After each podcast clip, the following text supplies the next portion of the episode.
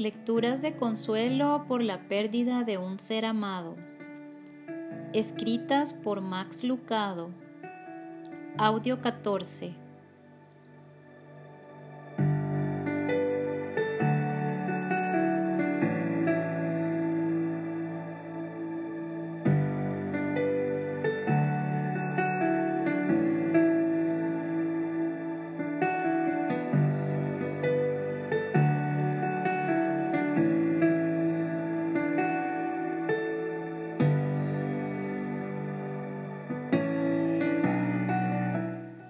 Fortalezcámonos sabiendo que en el Dios Trino hallamos esperanza y vida eterna. Confiemos en el único y verdadero Dios Todopoderoso, nuestro Padre Celestial. Creamos en su Hijo Jesucristo como nuestro único Salvador y Señor de nuestra vida. Y recordemos siempre que su Espíritu Santo mora en los que le amamos y nos consuela. Lectura un plato de experiencias. Sé los pensamientos que tengo acerca de ustedes, dice Jehová, pensamientos de paz y no de mal, para darles el fin que esperan. Entonces me invocarán y vendrán y orarán a mí, y yo los oiré. Y me buscarán y me hallarán porque me buscarán de todo su corazón. Jeremías 29, 11 al 13. Anoche durante el culto familiar llamé a mis hijas a la mesa y coloqué un plato vacío frente a cada una.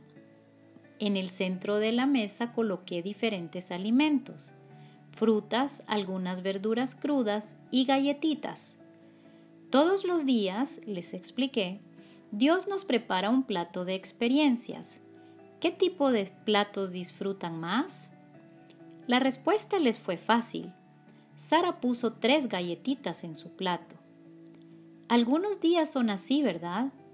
Algunos días son días de tres galletitas, pero otros muchos no. Algunas veces nuestro plato tiene verduras, 24 horas de apio, zanahoria y calabaza. Aparentemente Dios sabe que necesitamos algo de fortaleza, y aunque la porción puede ser difícil de tragar, ¿acaso no es para nuestro propio bien? Sin embargo, la mayoría de los días tienen un poco de todo. La próxima vez que tu plato tenga más brócoli que pastel de manzanas, recuerda quién preparó la comida. Y la próxima vez que tu plato tenga una porción que encuentres difícil de tragar, habla con Dios sobre el asunto. Jesús lo hizo. En Lucas 22, 39 al 42 se narra el momento cuando Jesús ora en Getsemaní en el monte de los olivos momentos antes de ser apresado. Jesús salió de la ciudad y como de costumbre se dirigió al monte de los olivos y sus discípulos lo siguieron.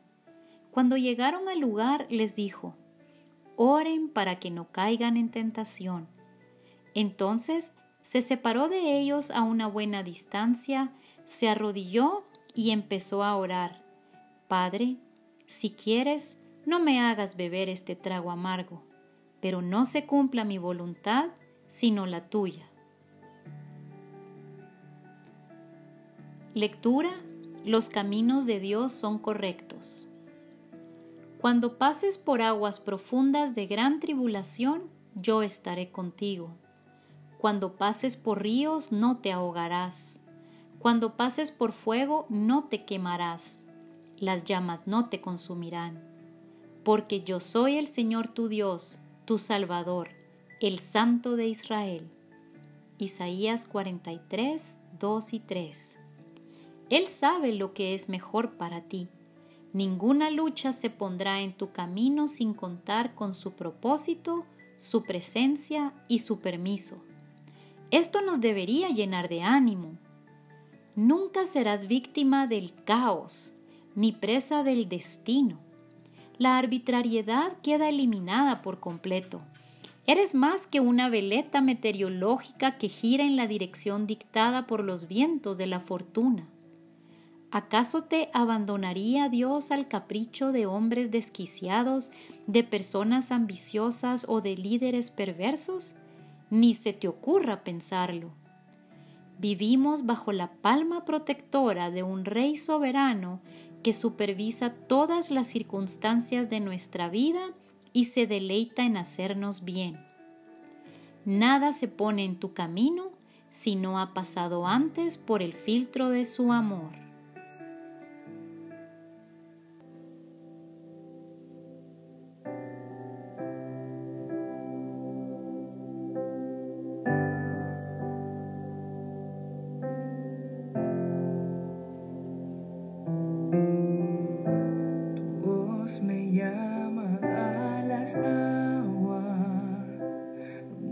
mis pies.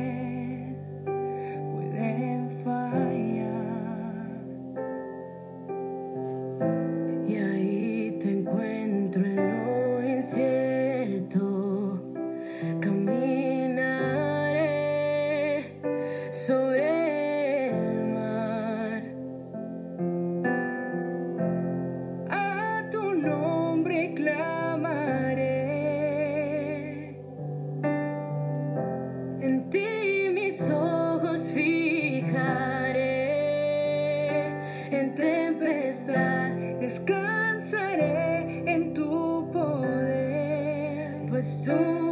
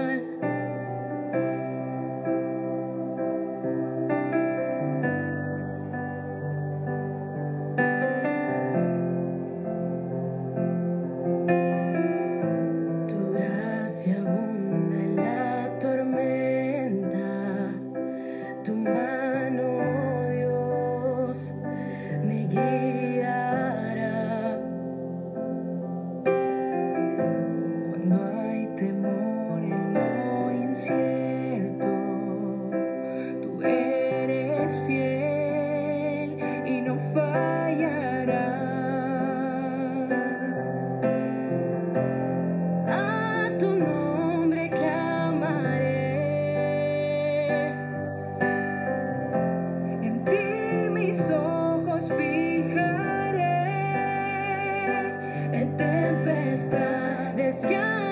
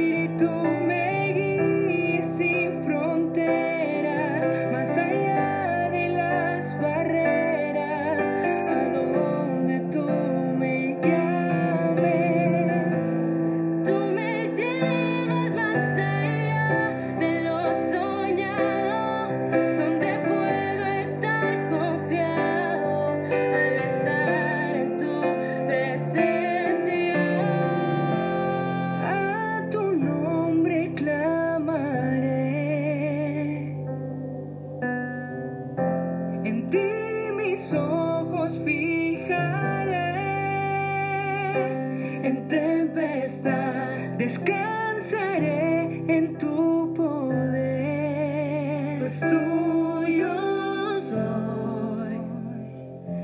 Hasta